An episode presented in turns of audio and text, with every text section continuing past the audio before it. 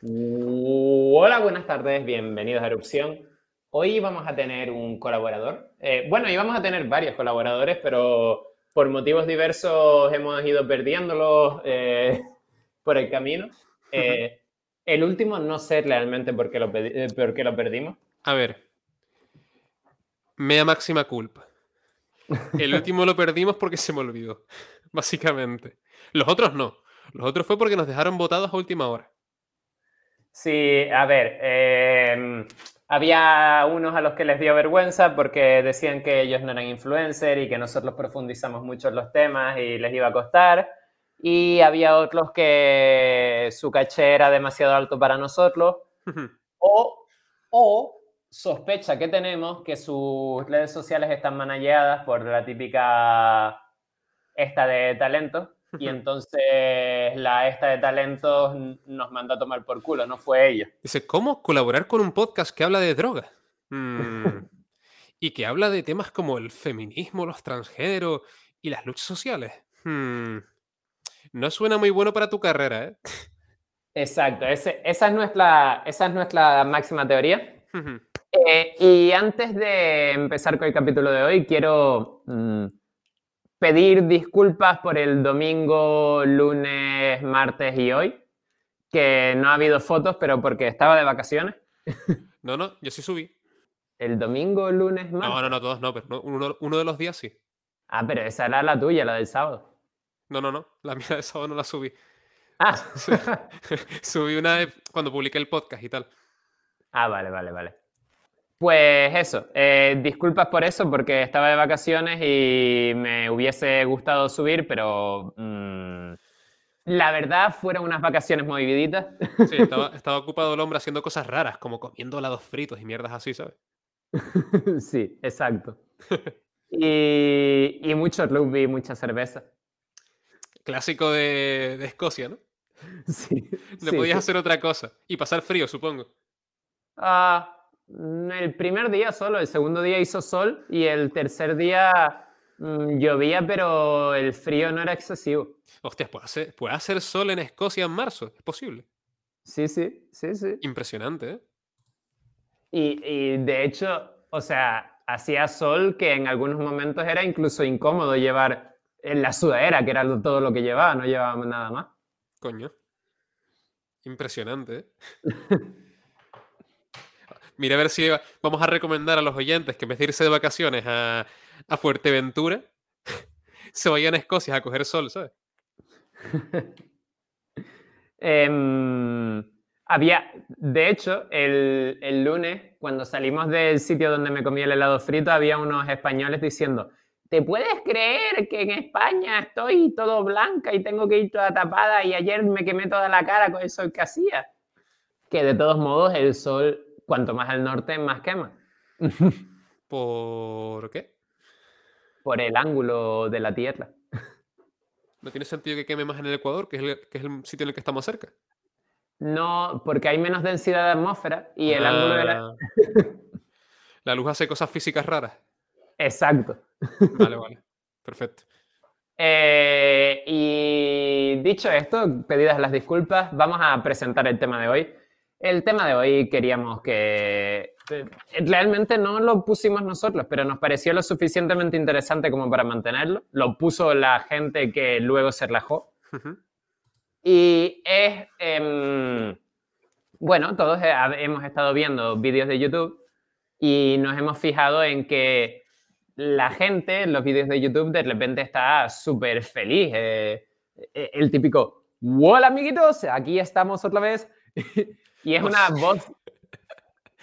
El típico J pelirrojo de la vida, tío. Que son todos los colores, de repente. Exacto. Y es una voz súper forzada, unos gestos súper forzados. Y, no solo eso, también habremos visto en Instagram eh, que la gente, mm, tanto la gente privada como los influencers, solo comparten las partes bombitas. Y, en general, eh, en las redes sociales, eh, o la gente que trabaja de este tipo de cosas, de influencer, tienen que continuamente decir que sí. De hecho, los que nos propusieran a nosotros el tema, la anécdota que nos dieron es que, bueno, ellos trabajan generalmente con juegos de mesa y eh, alguna vez han querido criticar a alguno porque no les ha gustado a seca. Y en las veces que lo han criticado tal cual, se les ha echado un montón de gente encima. Entonces se han dado cuenta que la forma de hacerlo es, no, el juego es muy bueno, pero a nosotros no nos gustó porque entonces no puedes de verdad decir que, es malo o que o criticarlo sin más. Tienes que cada crítica em, suavizarla con algo bueno y decir que es bueno, que el problema no es del juego, que el problema es tuyo, que eres tú el que no. Esa es buenísima, tío. o sea, juegas el juego, te parece una mierda, porque te parece una puta mierda el juego, y tienes que aclarar siempre como que, no, no, pero el juego está de puta madre, el problema soy yo que no soy capaz de disfrutarlo. Porque, no soy, el, porque no soy el target del juego. Exacto. Eso, esa fue la anécdota que nos contaron, pero, pero en general no es solo esta anécdota, es todo lo que yo estaba contando desde el principio.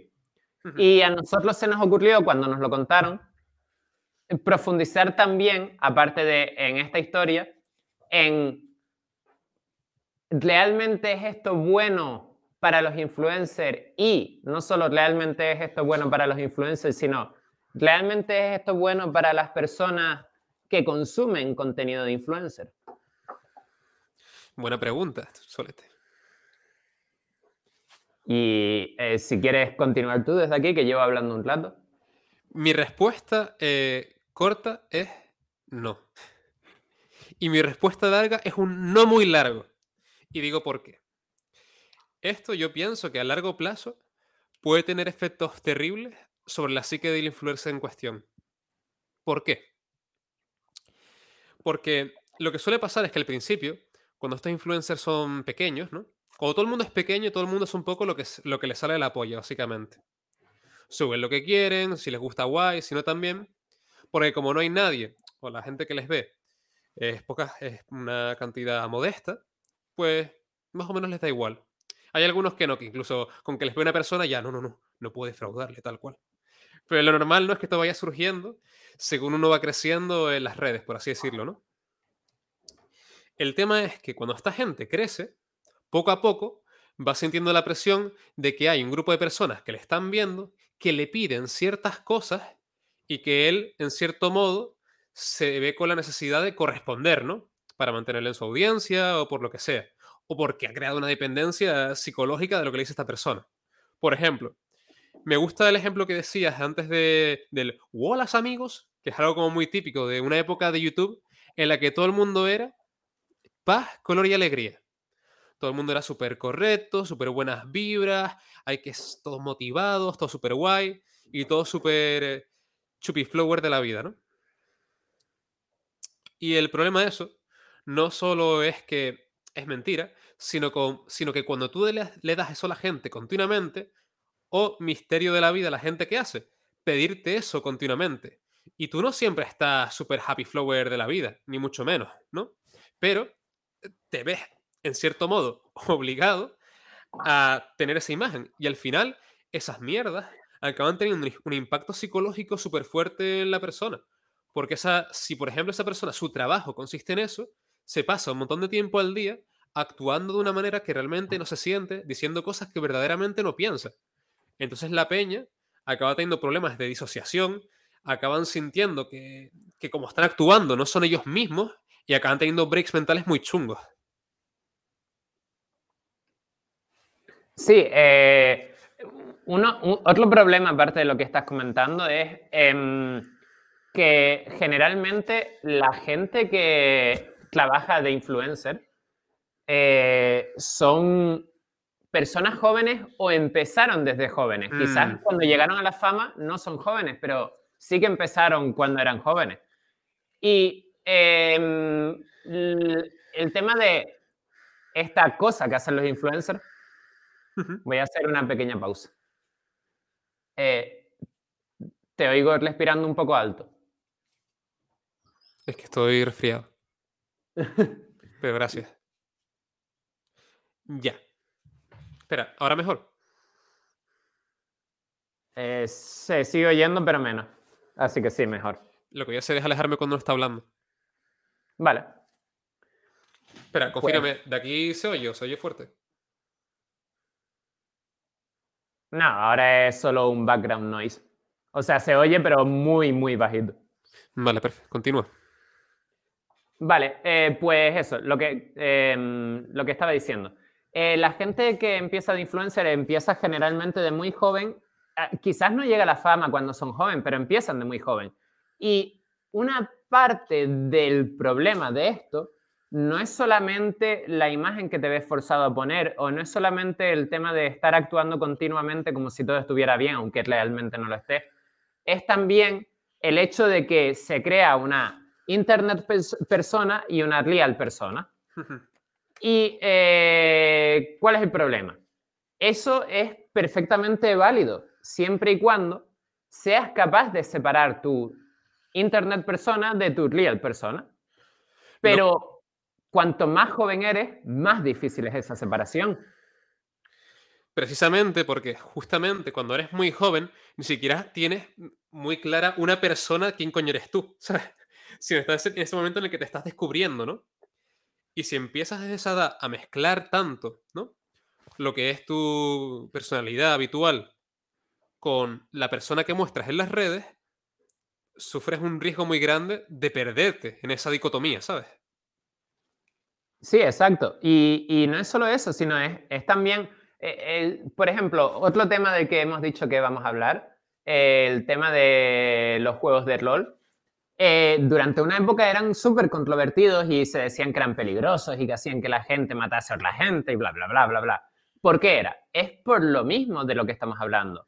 Era porque no era porque los juegos de rol fueran malos, era porque los jugaban personas que no estaban capacitadas para jugarlo y confundían su personalidad del juego de rol con su personalidad del mundo real. Bueno, tío, eso me recuerda al escándalo que saltó, creo que fue, sí, en los 90, cuando el, un pibe con una katana que jugaba el Final Fantasy VIII mató a su familia, tal.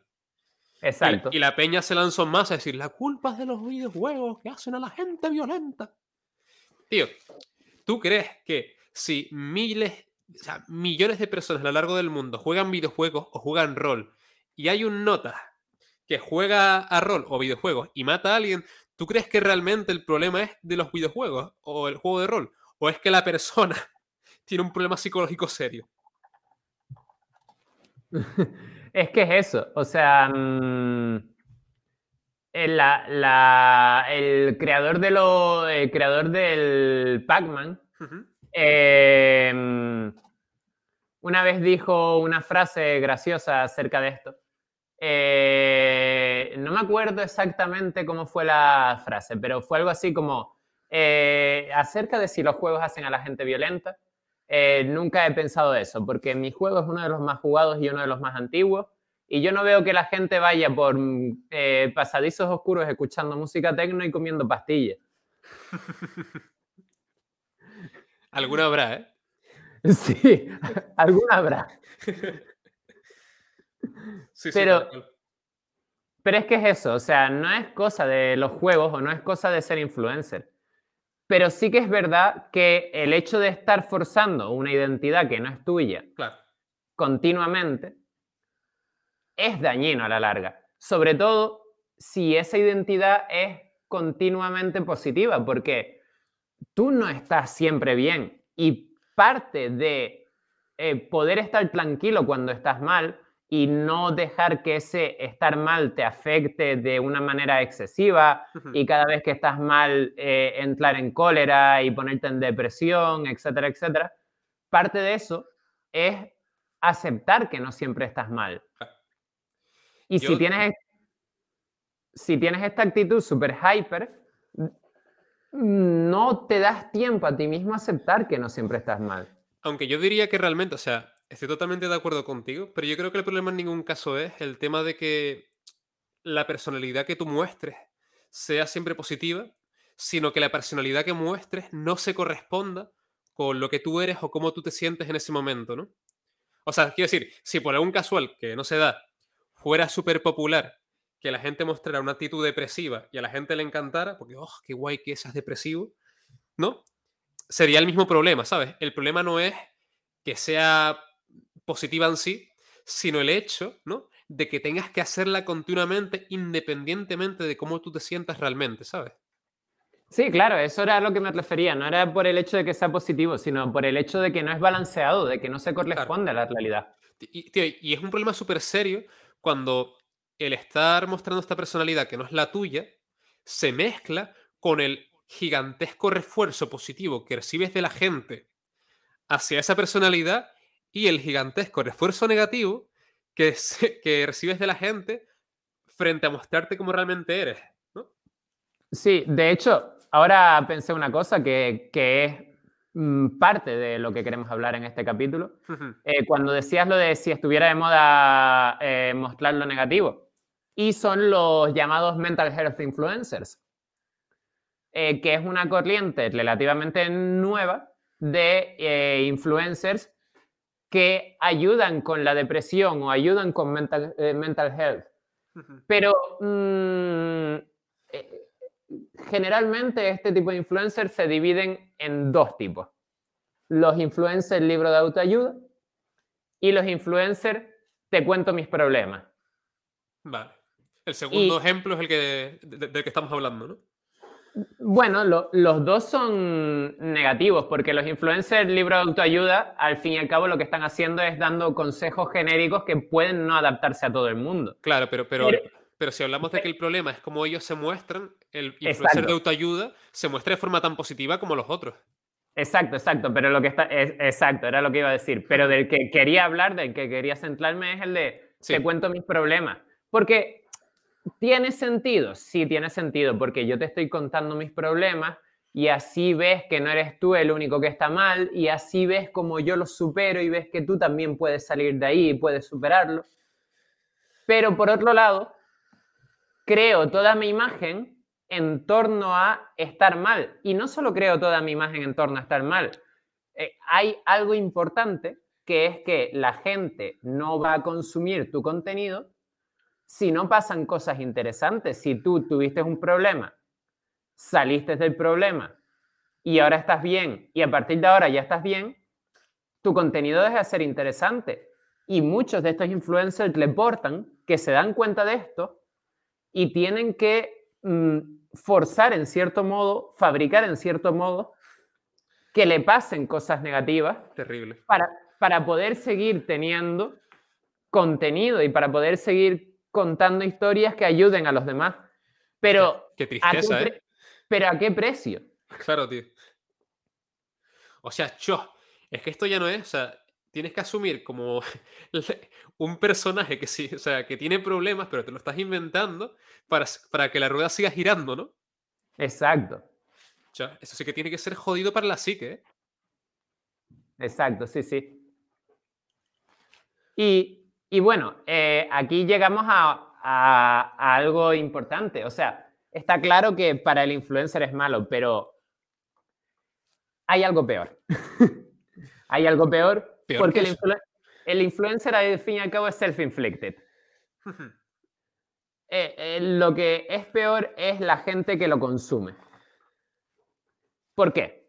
Porque al fin y al cabo, em, cuando tú estás consumiendo eh, prensa rosa, o en este caso, este tipo de influencer que no hablan de, de un tema concreto, no te hablan de la economía, te hablan de su vida y lo bien o lo mal que es su vida o cuando consumes este tipo de contenido creas una relación parasocial con esta gente. ¿Podrías explicar qué es una relación, una relación parasocial? Sí, una relación parasocial es cuando tú crees que conoces al influencer y crees que tienes una relación con el influencer y eh, lo que dice el influencer te afecta a ti, pero en realidad el influencer contigo no tiene ninguna conexión. Claro, tío, y aquí se dan situaciones súper graciosas, como que a lo mejor tú llevas cinco años viendo los vídeos de PewDiePie, ¿no? Por ejemplo. Y de repente te lo ves por la calle y le saludas o le vas a abrazar todo efusivo porque, claro, PewDiePie para ti es casi como tu hermano. Si pasas cinco horas al día viendo sus vídeos, ¿no? Tú te piensas que es tu bro y te ve PewDiePie y dice, ¿quién es este puto loco? que se balanza sobre mí a molestarme, tal. Exacto. Exacto. Y, y, y, bueno, ahora, ahora es mucho más común con los influencers por esto que acabas de decir, por la cantidad de contenido que hay, porque mmm, PewDiePie sube, antes subía un vídeo diario, ya no lo hace, pero muchos suben incluso más de un vídeo diario. Eh, es, dos horas de contenido al día. Todos los días tienes dos horas sobre esta persona. Y, es, y además es algo como muy novedoso, porque antes, por ejemplo, las figuras así famosas, por ejemplo, un músico, ¿no? Son como figuras más etéreas, como de veneración y tal. Pero PewDiePie tú lo ves como alguien cercano, ¿sabes? Porque lo ves todos los días haciendo cosas cotidianas. Exacto, ahí es donde quería llegar antiguamente, cuando eh, lo que te permitía conocer al músico eran los tabloides, los programas del corazón, la prensa rosa, pero su arte sí que te permitía conocerlo, pero no a un nivel tan extremo como los vídeos que suben este tipo de creadores de contenido. Entonces, bueno, eh, como iba comentando, se crea una relación parasocial. Y el problema no es solo que se crea una, para, una relación parasocial. El problema es que, como en cualquier otra relación, parasocial o no, la relación te influencia. Tú mm, te dejas llevar por lo que tu gente, tus amigos, tu familia piensa, dice, te comenta, te aconseja. Especialmente si eres joven. Especialmente si eres joven, exacto. Y, y, y otro problema con todas las relaciones, que esto no es porque queramos, es porque somos humanos y estamos programados para ser así, es que tú te comparas con las personas con las que tienes relaciones porque consideras que están a tu alcance no te comparas con Elon Musk. No dices, bueno, yo mañana sacaré mi compañía de cohetes, tal.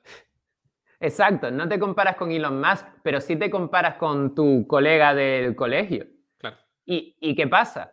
Cuando eh, esa persona con la que te comparas es un influencer, que probablemente sí que tenga unas capacidades que no son alcanzables para ti, pero esta relación parasocial te ha hecho pensar que son alcanzables,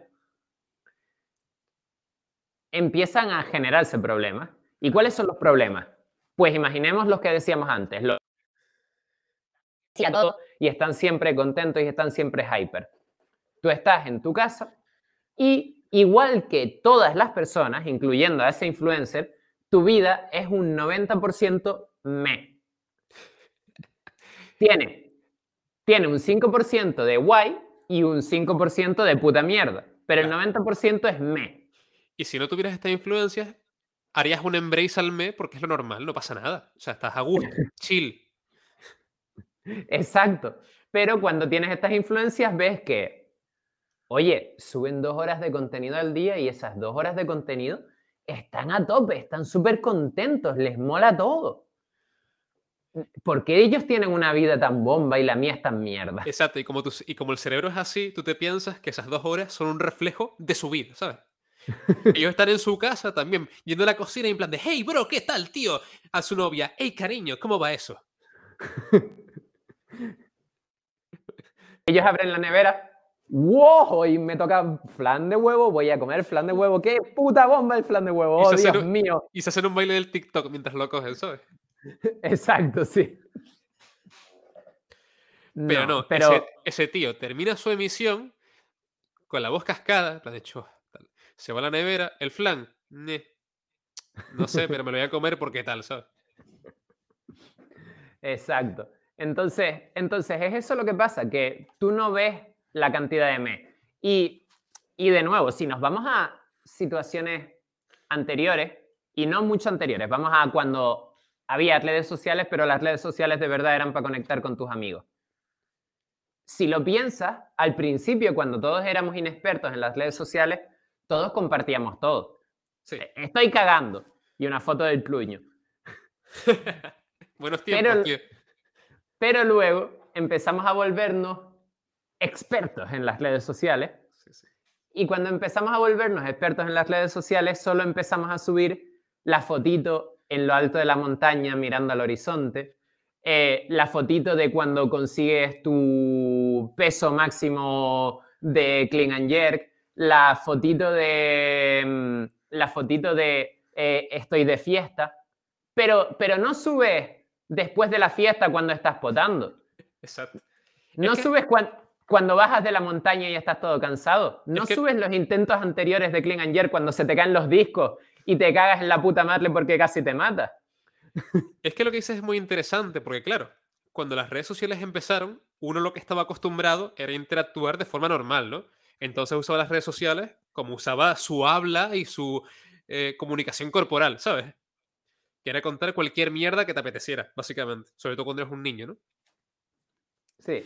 Pero luego, como tú dices, cuando nos empezamos a ser expertos, decimos, "Hmm, pero esta gente en realidad no me está viendo. Solo ve lo que yo subo. Y si en vez de subir mi foto cagando, subo la fotito en el espejo con el encuadre para que no se me vea la pancita. Hmm, Y, se lo, y, y la gente dice, chos, qué guapo. Y tú, hostia, se lo han creído. Maravilloso. lo tengo hecho. Y dices, bah. Y, el, y al principio lo haces en plan de, lo tengo dominado, ¿sabes? En plan de, subo esta fotito, tal, luego me voy al monte, le pido al colega, y sácame la foto así como mirando al sol, súper guay, ¿sabes? Y tú al principio estás recibiendo todo ese rollo positivo y tú sientas que, y tú te sientes como que tienes las riendas, ¿no? Como que tú eres aquel que va dirigiendo y la gente, estás como, de algún modo, manipulando a la peña como un mastermind y tú recibiendo todo el placer, ¿no? De, de esa imagen que estás proyectando. Pero, oh, amigo mío, poco a poco la imagen se va apoderando de ti. Y ahí, como comentamos antes, ¿no? Es cuando empiezan a surgir todos los problemas. Claro, pero el, el problema no es solo ese, el problema es, el problema es que no te das cuenta cuando ves a estos influencers que ellos están haciendo lo mismo que tú. Sí, sí, exacto. O sea, no es solo que tu imagen de, uh, todo está de puta madre, se apodere de ti, sino es que también ves a otra gente y dices, chos, qué vida de puta madre, pero en cambio yo no hago más que mierda, loco. Tío, eso es increíble porque a lo mejor tú, hasta conocer a PewDiePie, estabas de chile en tu casa echándote tus partiditas, jugando al ajedrez o pintando, haciendo lo que te saca los huevos, según los gustos de cada uno. Pero de repente vienes a PewDiePie y dices, este tío tiene una vida de puta madre, ¿no? Está gozando que te cagas. Y dices, ¿y yo? ¿Qué es de mi vida? Este juego es suficiente. Pero uf, la felicidad es lo que yo estoy viendo en PewDiePie, y eso es lo que mola, de verdad. Y, y no solo co- cometes la primera locura de pensar que lo que mola de verdad puede existir fuera de ti, para ti, ¿sabes? Como que PewDiePie te puede decir que es lo que mola de verdad para ti, ¿no? Como si eso fuera posible. Sin aparte de eso, te lo crees y te empiezas a sentir mal porque las cosas que antes genuinamente sí te gustaban hasta cierto punto no son tan excitantes como lo que tú estás intuyendo de lo que ves en PewDiePie, ¿sabes? Exacto. Es un exacto. ciclo de locos, tío. Sí, sí, pero, pero es que... Y, y el ciclo, eh, ahora si, si nos ponemos en los ejemplos que yo puse, Sí, eh, el ciclo se empeora, eh, por ejemplo, el ciclo se empeora si tú ves que eh, tu colega sube fotos de fiesta todos los días, a lo mejor a ti ni siquiera te gusta la fiesta. sí. Y a lo mejor tu colega todos los días, después de subir foto de fiesta, al día siguiente se despierta a las 12 con resaca, em, come mierda, eh, mm, pota al menos dos veces por semana. Y tú dices, cho, pero el nota, qué bien se lo pasa, todos los días está de fiesta, qué, qué bomba, no sé qué. Y sales tú un día de fiesta. Y el día que sales de fiesta te pasa lo que a él le pasa potas, te despiertas con la resaca, no sé qué, no sé cuánto. Y llegas y dices, guau, es que no sé cómo lo hace, él tiene que ser mejor que yo. Exacto. El problema es, tú dices, claro, claro, claro. El problema es que yo no sé salir de fiesta. No he ido a la fiesta adecuada, mis amigos no son lo, sufici- lo suficientemente divertidos. Y empiezas a coger y, y- y coges las respuestas más equivocadas que te encuentras solo para no, o sea, solo para mantenerte. Porque esto hay que comentarlo, o sea, estas mierdas generan una adicción y una necesidad. Porque en cierto modo, cuando tú ves a PewDiePie y ves su felicidad y como que te la proyectas en ti mismo, en ese momento como que te la robas, ¿sabes? Por un segundo. Y dices, yo, yo, puedo, yo puedo tener esto, tal, como tú decías, ¿no? Las expectativas de eso. Yo puedo tener esto que estoy intuyendo que tiene PewDiePie por lo que veo, ¿no? Y entonces, como sientes tal deseo, estás tan apegado, ¿no? A esa imagen que tienes delante, la realidad te va diciendo cosas y tú dices, no, no, no, realidad, yo sé que tú dices esto, pero olvídate porque lo importante es la imagen que yo tengo aquí. Esto es lo verdaderamente real. Tú vas de fiesta, te parece una mierda, la gente es súper borde, no te gusta estar borracho, pero dices, no, no, las fiestas que veo en PewDiePie sí que merecen la pena, tanto que buscarlas, ¿sabes? y, y, en ese momento dejas de vivir la vida y dejas de tener, o sea, dejas de hacer que lo que a ti te mole o no te mole se vea influenciado por la vida misma, por las experiencias, para empezar a intentar vivirlo todo a través, vivirlo todo a través de esas imágenes, ¿sabes? Exacto, sí. Y, y, además hay algo importante que es la parte de la parte que dije yo en la que no nos centramos, que a lo mejor a ti ni siquiera te va a gustar nunca la fiesta. Exacto, sí. A lo mejor tú encuentras la fiesta perfecta, te lo pasas de puta madre, no te darle saca, no botas. Y luego, aunque te lo hayas pasado de puta madre, al día siguiente lo reflexiones y dices, pues no es para mí. Pero claro, ya tienes la relación parasocial, ya tienes a la influencer, ya tienes esta carga encima. Ya, ya, aunque digas, ah, pues no es para mí, te preguntas, ¿por qué no es para mí? ¿Será que no soy normal? ¿Será que... ¿Será que no soy capaz de salir de fiesta? Que es lo correcto, es lo que se debería hacer, porque todo el mundo sabe que salir de fiesta es una necesidad básica del ser humano y es como uno de los objetivos principales en nuestras vidas. Por, eh, biología, por biología y tal. Eh, aclaración a, todos los oyentes. Cuando hablamos de PewDiePie, eh, hablamos de cualquier influencer. Sí, sí, es un ser mitológico. Exacto, exacto. Y cuando hablamos de salir de fiesta, em, salir de fiesta es cualquier cosa. Exacto. yo vi el otro día a un crossfitero haciendo un snatch de 140, que es casi, casi nivel olímpico. Y, y cuando ves un crossfitter haciendo un snatch de 140, dices, wow, qué burlada, no sé qué, no sé cuánto, pero no te das cuenta de que no todo el mundo eh, disfruta del deporte. No todo el mundo llega a esos niveles. No te das cuenta de las horas de entrenamiento que pone. No te das cuenta de las lesiones que ha tenido por el camino. Exacto. Tío, yo cada vez que veo una pelea de MMA, de, de la UFC, me dan ganas de salir fuera y vamos, ponerme a pegar las paredes, ¿sabes?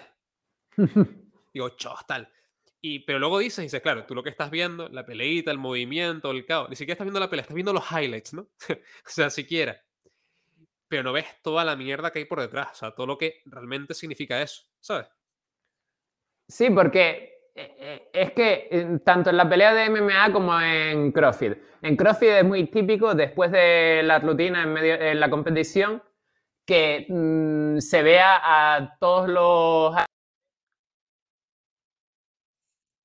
los reventados bebiendo agua, tirándose en hielo. Es muy típico.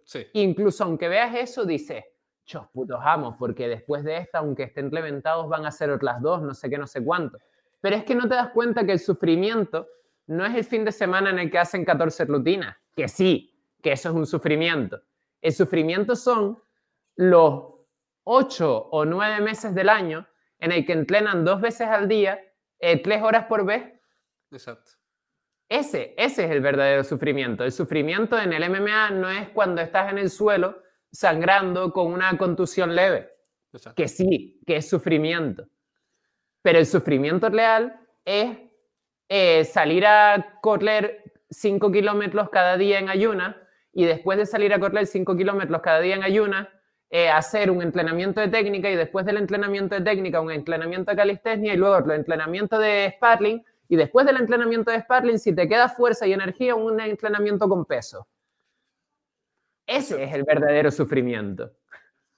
Exactamente. Que es casualmente lo que nunca se ve. la, verdad oculta, ¿no? y es, y no sé, pero todo esto, y, hay mucho que ver con, con, lo oculto, ¿sabes? Porque yo creo que nuestro, cerebro no está como preparado, si no se entrena o se educa, ¿no? Para entender este tipo de cosas, ¿sabes? Uno piensa siempre que lo que, que, lo que ve es lo que hay, ¿no? O sea, como que a uno le cuesta imaginarse todas estas cosas que están por detrás, que pueden no ser tan guay como lo que tú estás viendo, pero que existen. Por ejemplo, ahora está muy de moda en España el, no sé si lo conoces, el streamer Chocas. No. Vale, pues es un streamer eh, así antes WoW y, ahora hace un poco de variedades, ¿no? Y está súper de moda. De hecho, ha sido el top 1 en España. Y tú lo puedes ver, coges un fragmento de sus streams y dices, este tío es un triunfador, esto tiene que ser la polla, ojalá esta vida. Y el tío comentó hace un mes que este último año había sido su año más exitoso profesionalmente, pero su peor año a nivel emocional. Y a todos los niveles que no fueran profesionales. ¿Por qué? Porque el nota streameaba de media 11, 12 horas seguidas, solo comía mierda, no hacía ejercicio, no veía a su familia, no veía a sus amigos, solo streameaba y descansaba. Y que le molaba el éxito profesional, pero que hasta cierto punto se sentía miserable y sentía como que lo que estaba haciendo era un gran sacrificio, ¿sabes? Ah, sí, ah, esto, esto que acabas de decir es algo importante. Primero, todo el mundo que pretenda ser influencer tiene que entender que es un trabajo. Exacto, Y sí, no- sí. Y no es un trabajo sencillo, es un trabajo que requiere mucho esfuerzo y sacrificio. Y es este tipo de trabajo del que, aunque no estés activamente trabajando, sigues trabajando en él. Porque sigues pensando en el próximo vídeo que vas a grabar, en la próxima idea, leyendo las analíticas, viendo los comentarios. No puedes desconectar. Exacto. Y eh, otra cosa que tiene que entender todo el mundo que piense que ser streamer es la polla o que pretenda ser streamer es lo siguiente, sencillo. Cuando llegas a cierto nivel en la cúpula del influencerismo, no puedes tener amigos que no sean influencer como tú. Oh, eso, eso es una mierda que flipas, tío. Porque la peña, tío, yo, tengo que pensar, eso es una cosa súper interesante de hablar. Esta peña, tío, sobre todo, mira, fíjate, y especialmente si son de los que hablamos antes, es decir, de los que proyectan una imagen que está bastante disociada de quiénes son ellos, tío. Porque luego a lo mejor te encuentras a alguien, el ejemplo más clásico, ¿no? Conoces a una piba que te mola, te parece guapa, simpática, y es una mierda porque esa piba te conoce porque eres famoso y lo que ve, te como te trata, es por la persona que ella ha visto en los vídeos, ha visto en Instagram, ha visto en Twitch o lo que sea. Y no trata contigo, tío. Ser así, o sea, te tienes que sentir profundamente solo, tío. Porque la gente que no es, si está en el mundillo, como sufre lo mismo, quizás como tú dices, si son capaces de estar ahí contigo, ¿no? Pero la gente de fuera, tío, te va a tratar como la mierda que ven, que es solo una porción muy pequeña y distorsionada de lo que realmente eres tú, ¿sabes? Sí, exacto. Y no solo eso, sino que son las únicas gentes que tienen un eh, schedule tan de mierda como el tuyo. sí, sí. Bueno, esa es otra, que trabajar de, de, de, de 9 a 9, pero de la noche, de la noche a la mañana, no es el mejor horario para ser amigos, ¿sabes? Exacto. Entonces, claro, em, con esta gente hablas mientras estás editando, hablas mientras haces una collab con ellos, tal y cual, y al final generas una relación. Pero con gente física real del mundo de, de la carne y el hueso, Del, del mundo que no está en 1080, 60 FPS. sí, exacto. Con esa gente eh, está difícil que quede. Claro. Y es que además, si quedas, tío, no quedas. Es que, tío, me parece súper relevante el hecho ese, ¿sabes? De que, imagínate que tú eres esta persona, ¿no? Que tienes estos problemas psicológicos. De que. De que proyectas una imagen, sabes que proyectas una imagen, no puedes dejar de hacerlo, y eso te produce problemas serios, ¿no? Y no solo se queda en la esfera de lo virtual, sino que luego vas a ver a gente por la calle o conoces gente y te siguen tratando así y no son capaces de ver más allá, ¿no? Porque están ensimismados, embelesados o enamorados de esa imagen, ¿no? Sí, sí, eh, o sea, es, es- es horrible. Em, y no es solo, no es solo ya eh, que te encuentres con gente, porque a lo mejor es gente que conocías previamente, Claro. pero, pero esa gente que conocías previamente le pueden generar otros problemas, le pueden generar el problema de, oh, es que, claro, mm, mm, yo me lo estoy currando y no he llegado a ningún lado y en cambio tú, La sucia envidia, ¿no? en cambio tú solamente haciendo vídeos, mira cómo estás, estás en la gloria, tal. Que, que ese tipo de. Es que, es que ese tipo de comentarios no son más que el mismo problema de antes, ¿no? De eso lo dices porque solo estás pensando en lo que ves. Exacto. Si supieras toda la mierda que hay detrás, a lo mejor dirías, hey, pues mi trabajo de ocho horas, que no está, si te gusta más o menos, que está guay, y luego me olvido, estoy con mis amigos, que si sé que están, con, sé que están conmigo, ¿por quién soy? Porque no soy jodidamente nadie. Entonces, Exacto. si están conmigo será porque les molo, no porque, ay, no, es que tiene 3.000 seguidores en, porque son una mierda, no, 3 millones de seguidores en Twitch. E- Esa es otra. Lo que acabas de decir es algo que hay que tener en cuenta también. Eh, y es el tema de las analíticas. Ah, sí, sí. Porque eh, originalmente eh, te volvías influencer de las influencias Influencer de las influencias. Porque querías contar algo que te molaba, porque estabas aburrido y decías, chos, pues yo sé mucho sobre mm, partículas subatómicas. Y te abrías un canal de YouTube de partículas subatómicas. Esos son los albores, ¿no? Porque Sí, sí. Pero, pero ahora no. Ahora eh, es que si no monetizo no estoy ganando nada. eh, no estoy siendo realmente successful. Es que eh, esta persona que está en mi mismo ámbito y también habla de variedades eh, tiene miles de seguidores y yo solo tengo cientos. Es que y, y no solo eso, sino que antes tú querías superar a Smosh cuando Smosh era el más grande y tenías que conseguir 8 millones de suscriptores. Ahora quieres superar a Cocomelon y mm, líete para superar a Cocomelon. De que si nos estamos hablando, tío. Eh, lo busco.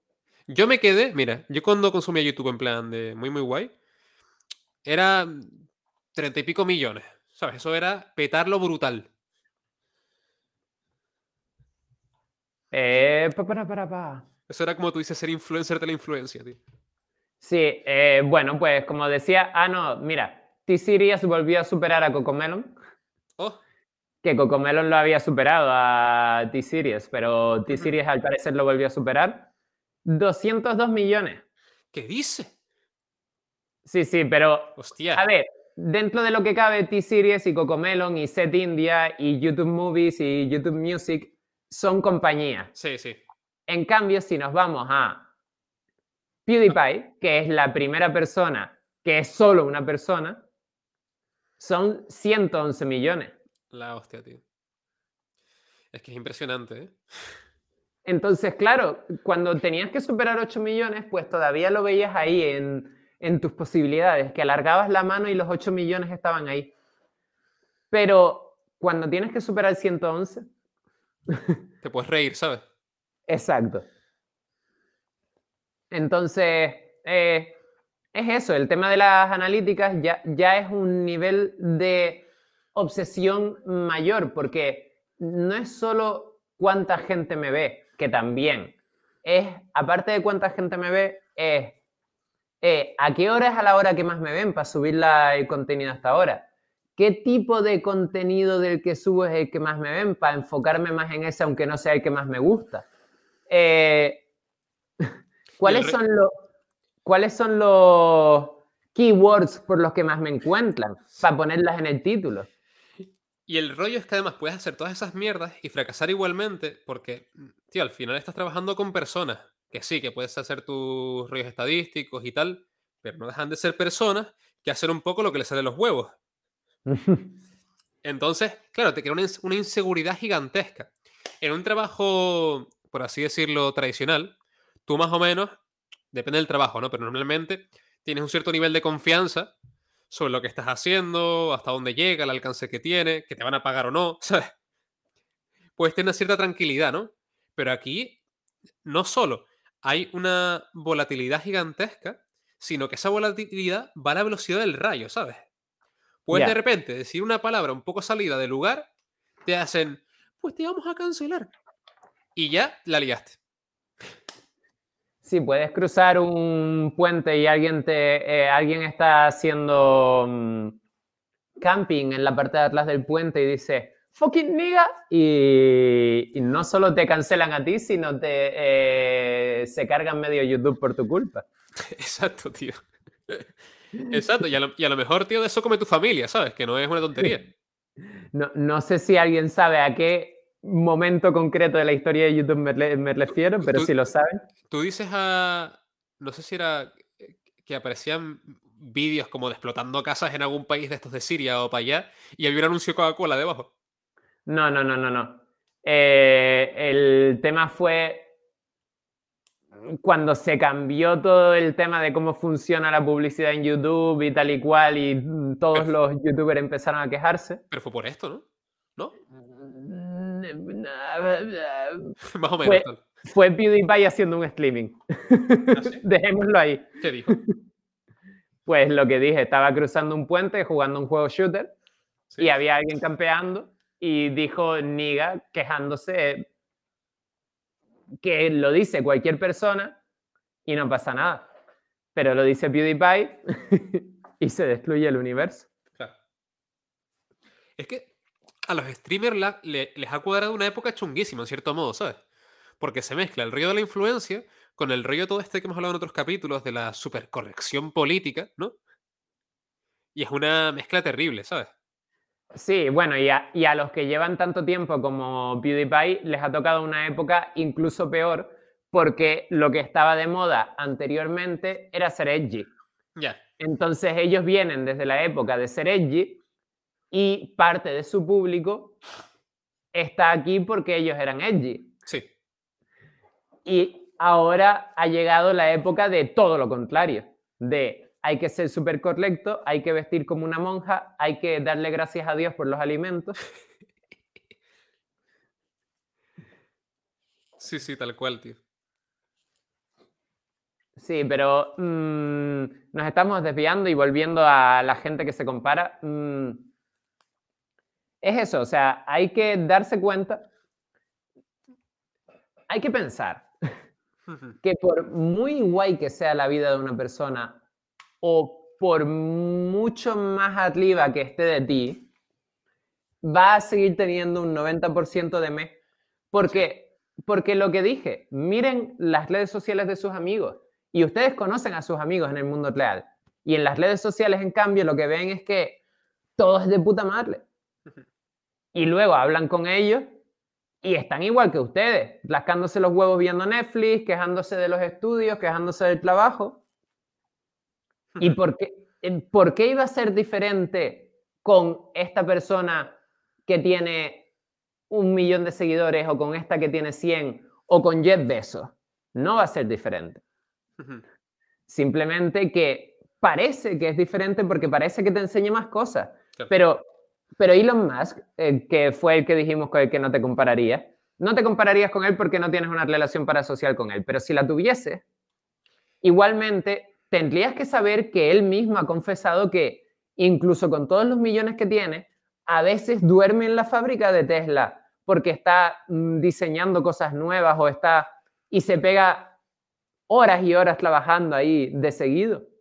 Sí, de hecho, en varias entrevistas se quejaba de que prácticamente no puede estar con los hijos, por ejemplo. Exacto. Y que, y que se había planteado seriamente el hecho de empezar a trabajar menos, por ejemplo. Exacto, entonces tienen que pensar eso, tienen que pensar que no es todo glamour, no es todo tener millones y vender coches eléctricos. Exacto. Y yo no solo eso, sino quiero hacer un llamamiento, porque mencionaste el tema de la comparación, y creo que estaremos de acuerdo en que la comparación es especialmente mm, perniciosa. Oh, qué buena palabra. es especialmente mala, ¿no? Cuando uno, voy a decirlo como que tiene baja autoestima, pero lo que me refiero es a como que tienes como esa tendencia a valorar lo que otros te muestran por encima de lo que tú realmente experimentas y sientes, ¿no? Lo que es realmente tuyo. Hmm, Entonces, si tú juntas esa comparación que tenemos todos los seres humanos, que es profundamente normal, ¿no? La mezclas con el hecho de que a lo mejor eres joven, ¿no? O de que tienes una autoestima muy baja, o no te valoras mucho a ti mismo, ¿no? Y empiezas a pensar que lo que tú tienes que buscar en la vida, lo que es realmente bueno o correcto, es todo esto que te está mostrando esta gente, eh, te pierdes.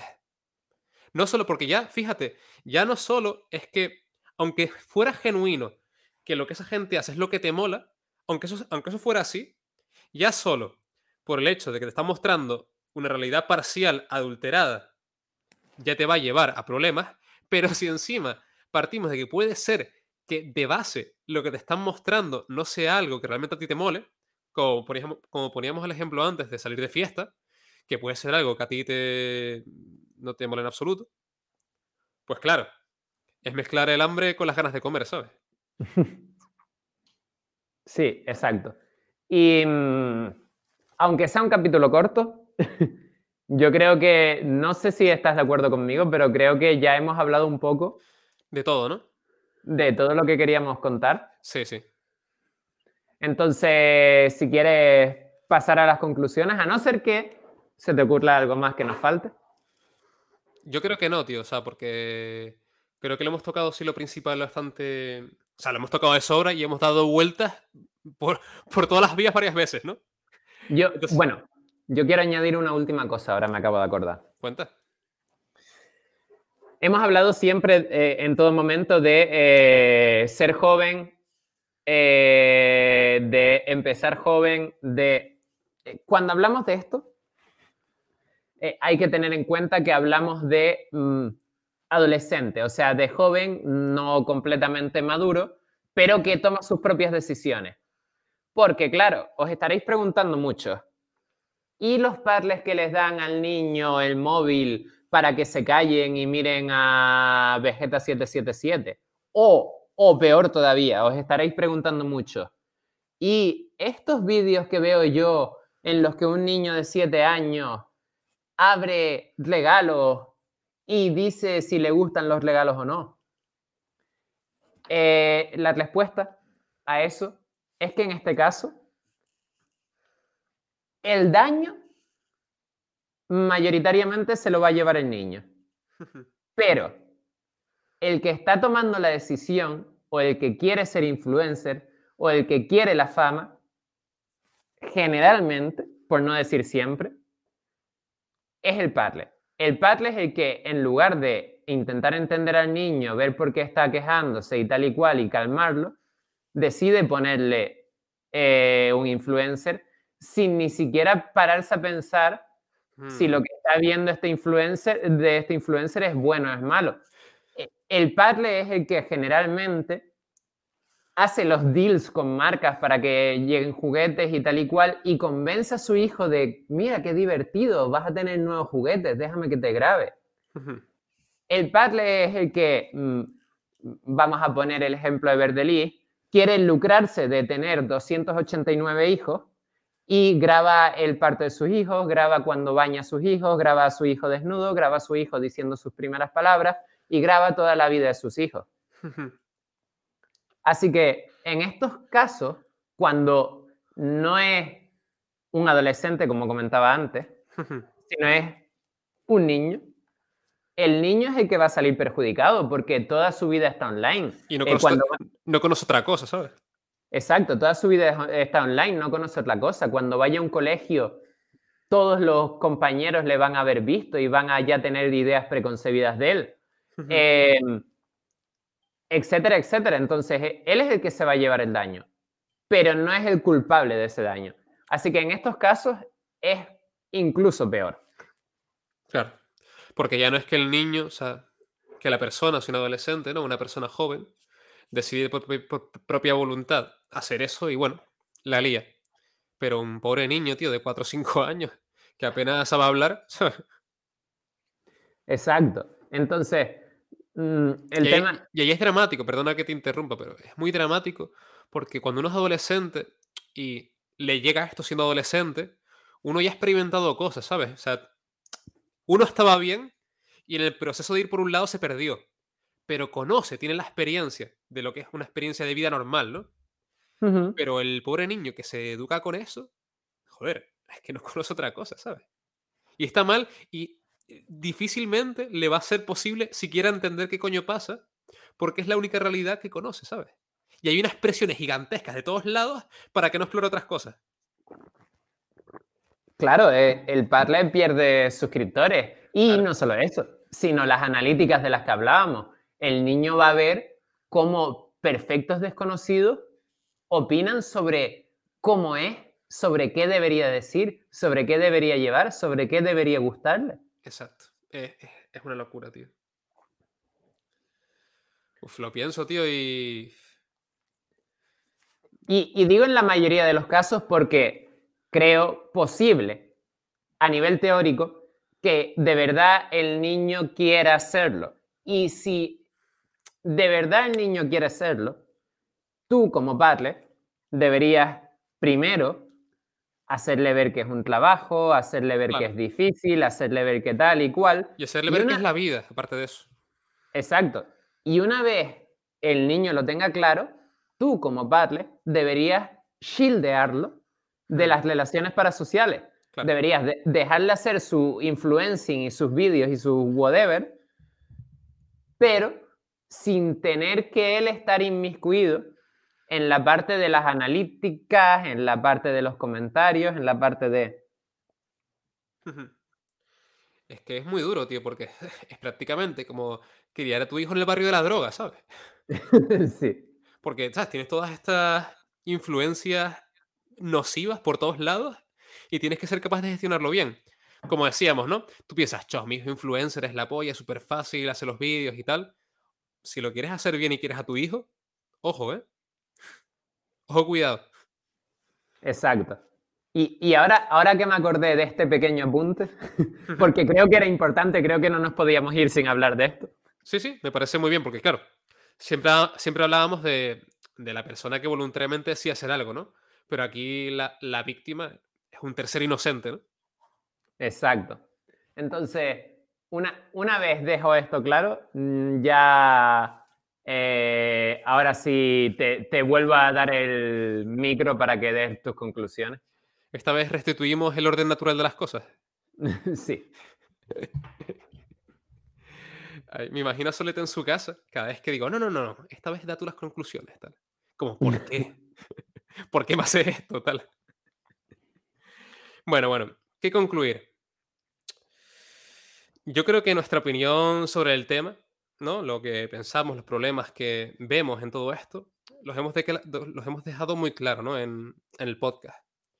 Pero a mí lo que me gustaría, en lo que me gustaría incidir, y que realmente siento que últimamente todas las conclusiones que hago van un poco por este lado, ¿no? Pero básicamente yo creo que una de las mejores cosas que uno puede hacer para mm, protegerse de todo esto, porque claro, una solución es no consumir este contenido en absoluto y ya está. Muerto el perro, se acabó la rabia, ¿no? Pero coño, uno puede también disfrutar genuinamente de ver ciertas cosas, o ver a ciertos influencers, o ver a ciertos streamers, o Y puede ser- escucharnos a nosotros. o escucharnos a nosotros. Y puede ser una experiencia de puta madre, no tiene por qué ser, o sea, no es inherentemente nocivo, ¿no? Entonces, yo creo que una de las cosas que me parece fundamentales para poder consumir estos contenidos de manera sana es dedicar tiempo a conocerse uno mismo, a valorarse uno mismo, a formarse una opinión de las cosas y una propia personalidad basada en la experiencia real de la vida y básicamente a respetarnos y valorar nuestras opiniones sobre las cosas. Esto suena como muy abstracto y happy flower, pero lo que me refiero es a eso, que si tienes opiniones sobre las cosas, les des un valor, que no veas lo que una persona te proyecta a mil kilómetros de distancia en un televisor y digas eso, eso que veo es lo que verdad- verdaderamente mola en la vida. Y no las cosas que tienes a tu alcance y en tu mano que realmente puedes explorar y vivir con profundidad, ¿sabes? Eso es realmente lo que es importante, lo que uno realmente es capaz de, de experimentar y lo que la vida a uno le va diciendo mientras vive, mientras hace cosas. Si ves a un youtuber que, por ejemplo, eh, juega el Call of Duty y dices, chos, cómo mola porque juega el Call of Duty y está súper contento y tal, en vez de estar fantaseando cinco horas al día con, chos, cómo tiene que molar esa vida, prueba a jugar al Call of Duty y mira si te mola. O incluso prueba a streamear un día, aunque no tengas viewers, para que sientas realmente cuál es la experiencia de lo que está haciendo esa persona. Y ahí, en función de la experiencia, es donde vas decidiendo lo que uno quiere hacer en la vida o lo que uno le apetece hacer. pero siempre después de tener una experiencia. Porque es muy triste que una persona vea un vídeo de un youtuber o de quien sea haciendo una actividad y deje las cosas que realmente le gustan, que realmente siente predilección por ellas porque creciendo le han gustado y pasa a preferir lo que esa persona le muestra solamente por esa imagen que le está dando y nada más. No hay nada de malo en que uno pruebe y experimente cosas, pero la vida es quien enseña. Y eso para mí es lo más importante. Y hasta ahí llegaron mis conclusiones. Mm, bueno, te cojo, te cojo la palabra. Eh, pues no sé, vamos a ver. Para mí, mm, yo quiero decir, ahora no quiero, generalmente las conclusiones siempre son un consejo, un, pero lo que hoy quiero ser contrario a lo que hemos estado hablando. Oh, ¿vas a revertir las cosas o qué? Sí, porque, vamos a ver, yo creo que realmente ver influencers o ver cualquier tipo de content creator, porque no todos los content creators son influencers, que ahora se usa la palabra para todo. Sí, eso hay que matizar. O sea, realmente cuando hablamos de influencer, hablamos de una persona cuyo producto es su propia personalidad, ¿no? O una personalidad que él muestra. Sí, bueno, también puede ser, hay influencers comerciales que, bueno, pues te recomiendo formas de comer o tipos de comida o, o te recomiendo marcas de ropa. Pero un content creator no tiene por qué ser un influencer, porque puede ser un deportista que sube su deporte o puede ser un gamer que sube su gaming sin necesidad de hacer un influencer. Sí, sin necesidad de, vender nada, promocionar nada o querer decirte nada, ¿no? Sino simplemente, hey, yo hago esto y mira cómo mola. Sí, exacto. Pero, pero, como decía, consumir contenido de influencers o de content creator, eh, desde mi punto de vista, es bueno. Pero para que sea bueno, tienes que hacerlo bien. Tienes que entender que no tienes una relación con esas personas. Tienes que entender que esa, las vidas de esas personas no es puro glamour y gozo y alegría. Tienes que entender que hay cosas negativas que pasan en esas personas. Tienes que entender que no todo lo que te dicen es la verdad y es el todo. ¿Por qué es bueno? Es bueno porque aprendes cosas, es bueno porque mm, eh, te entretienes, es bueno porque ves cosas nuevas. Incluso es bueno durante la pandemia, sin ir más lejos, admito que gran parte de mi deporte era eh, saltar a la comba, porque me vi encerrado con... Tengo bastante más que en ese momento. Pero me vi encerrado eh, con poco material y, y la comba quema un montón de calorías y te pone en forma de una manera increíble. Entonces, cogí la comba y encontré un canal de YouTube de unos tíos que subían vídeos de comba. Y no solo me sirvió para saltar a la comba. Los tíos eran bastante amigables, daban consejos de nutrición, eh, durante solamente te decían lo que tenías que hacer, sino como que hablaban contigo para animarte, para eh, lo estás haciendo bien, lo típico.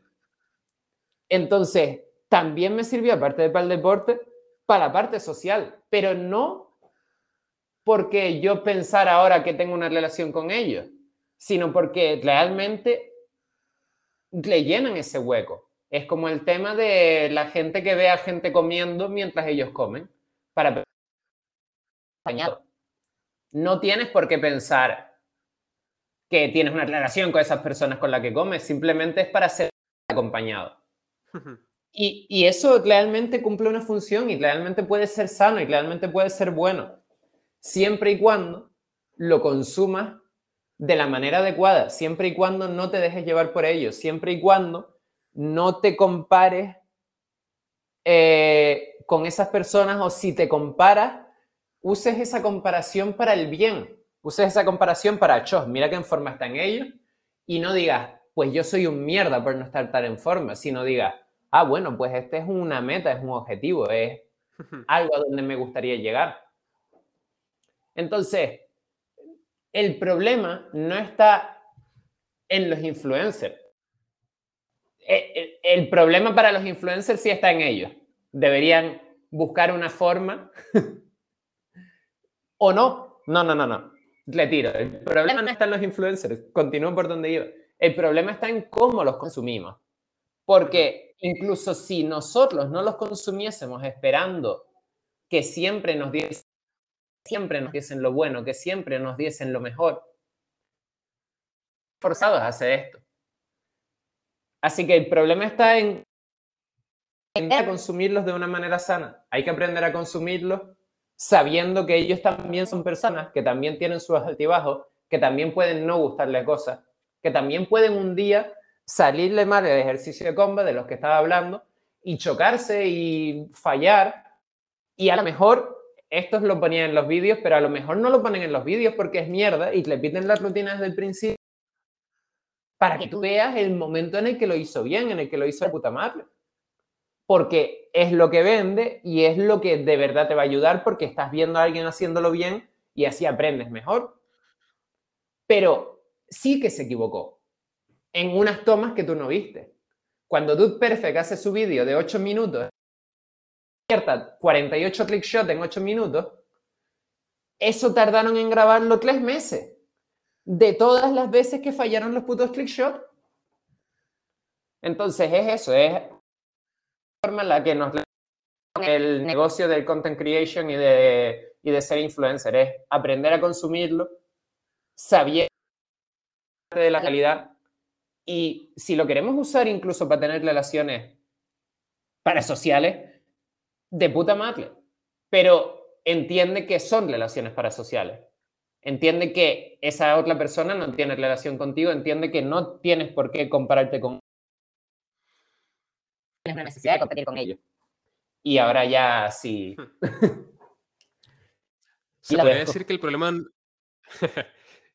añadiendo un pelín a lo que dijiste, se podría decir, ¿no? Resumiendo un poco, que en realidad uno de los grandes problemas, ¿no? Con todo esto es no entender realmente qué es lo que se está haciendo y lo que se está viendo, ¿no? Sí, exacto.